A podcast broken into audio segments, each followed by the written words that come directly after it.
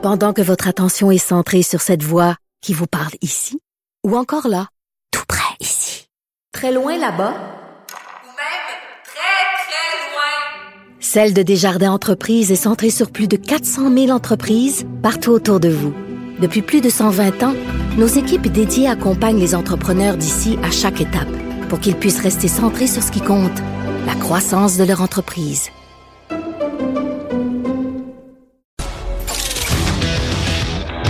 Là-haut sur la colline. Une entrée privilégiée dans le Parlement. 13h, 14h. Cube Radio.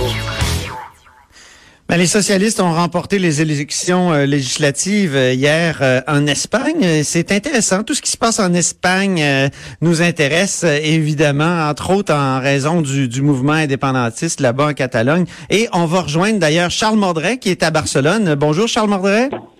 Bonjour. Et Joseph Bonjour. Facal, professeur au HEC, qui a passé une partie de l'année en Europe, qui est chroniqueur au Journal de Montréal et qui est souvent allé, évidemment, euh, en Espagne, qui nous a écrit des superbes chroniques euh, l'an passé là-dessus. Bonjour Joseph Facal. Bonjour Antoine. Donc, euh, comment euh, on va commencer par Charles Mordret. Euh, que- quelle est l'atmosphère euh, en, en Espagne au lendemain de ces élections? Ben, disons que les, les gens sont assez euh, euh, soulagés puisque euh, le- le- la campagne électorale avait euh, été dominée par des discours enfin très euh, très vindicatifs, une rhétorique qui était très euh, dure, particulièrement à l'encontre des, des Catalans. Disons que tout le monde est assez soulagé que les électeurs aient voté euh, très largement pour euh, euh, une approche, euh, enfin pour une approche modérée, plus pragmatique et plus propice potentiellement au dialogue. Alors ça, c'est une, euh, c'est ce qui domine aujourd'hui. En Catalogne, les gens sont, sont très heureux.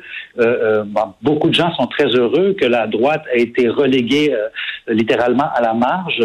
Euh, les vainqueurs en Catalogne euh, de, de, de, ces élections générales sont euh, le parti Esquerra Republicana, qui, euh, qui, euh, qui, est le premier parti de Catalogne qui sera représenté au Parlement à Madrid, et euh, sinon le Parti socialiste. Donc, indépendantiste ou non, les électeurs ont voté massivement pour une voie plus modérée, euh, donc plus propice au dialogue. Par contre, aujourd'hui, oui. euh, au lendemain de ces élections, euh, déjà, parce qu'il y a une, une, autre échéance électorale, en fait, deux autres élections qui s'en viennent à la fin du mois de mai, euh, les européennes et les municipales à Barcelone. Et déjà, bon, la, la, la commission électorale espagnole a, euh, a invalidé les candidatures euh, de, des, des Catalans en exil, M. Puigdemont et euh, Comín. Enfin, et euh, donc trois trois personnes qui n'ont pas le droit de se présenter donc sur les listes et ça, ça, ça crée pas mal un scandale. Donc dès le lendemain oui. des élections, le climat euh, assez tendu ben, euh, reprend ici en Catalogne. Joseph, sur ce climat tendu, euh, toi qui as a suivi euh, les, les, les, le référendum là, de 2017, si je ne m'abuse. Oui. oui, ben en fait, euh, je, je, crois que Charles a, a, a raison de dire que euh, il faut bien distinguer entre la rhétorique assez incendiaire des euh, chefs et partis politiques, surtout à droite, et les sentiments plus profonds de l'électorat. En fait, Pedro Sanchez a fait un pari et il a remporté ce pari. C'est-à-dire ouais. qu'il s'est dit, derrière cette vocifération, derrière cette polarisation, qui est réelle, hein, qui est réelle, elle n'est pas imaginaire, il y a quand même en dessous de cela un bloc électeur euh, modéré, euh, pragmatique, qui n'est évidemment pas une majorité, mais qui est un bloc suffisant pour émerger comme le premier parti euh, d'Espagne. Et oui. non seulement, non seulement c'est un pari que Sanchez remporte, mais c'est vraiment un exploit personnel, Antoine, parce qu'il faut se rappeler que cet homme avait été éjecté de la tête de son propre parti au début 2015. Ben oui, il, ben avait, oui. il avait littéralement subi un putsch.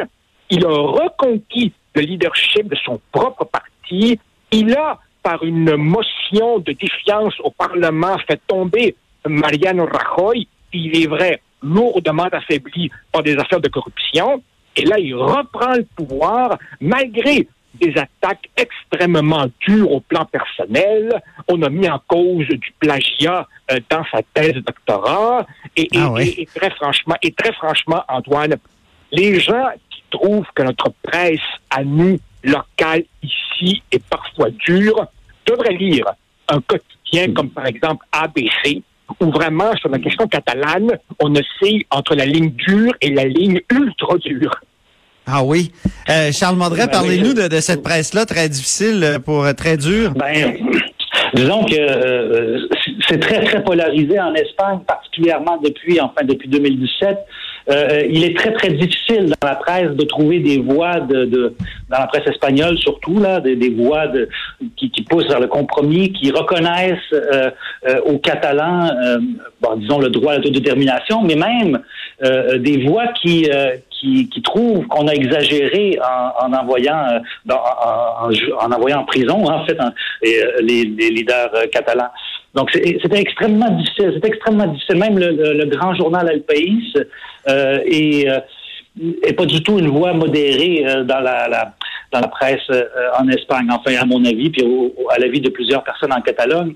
Donc euh, euh, c'est une surprise. euh, je, je crois que c'est une surprise ces élections. Puis comme euh, comme euh, euh, Joseph dit, bien là, euh, ce fond, euh, dont le, le, le fond modéré prudent euh, des, des, de l'Espagne, des Espagnols est ressorti et c'est une très très bonne chose.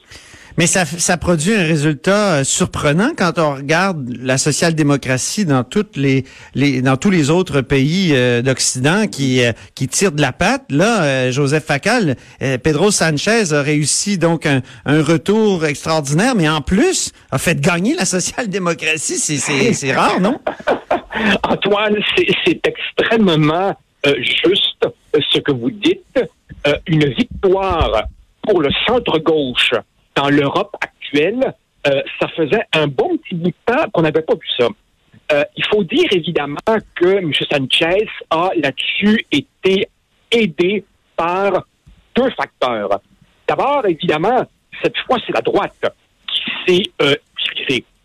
Et non seulement la droite s'est divisée en trois, le Parti populaire, Ciudadanos et le nouveau parti qu'on qualifie d'extrême droite, Vox, mais en plus, Vox était évidemment si dur que d'une certaine manière, il a entraîné vers lui euh, la droite, disons, modérée. En ce Ah oui. sens que, par exemple, le nouveau leader euh, du Parti populaire, celui qui a succédé à Mariano Rajoy, Pablo Casado, moi, je le trouvais encore plus tough, si tu Ah oui. permets ce québécisme, que Mariano Oh, oui. Et donc, ça, ça a ouvert, d'une certaine manière, un espace au centre pour M. Sanchez, qui, en plus, en plus, a été aidé par le fait que euh, le parti d'extrême gauche, Podemos, qui est qui est pour caricaturer un peu la version espagnole de Québec solidaire, ce parti-là qui, à un moment donné, était en ascension, stagne maintenant.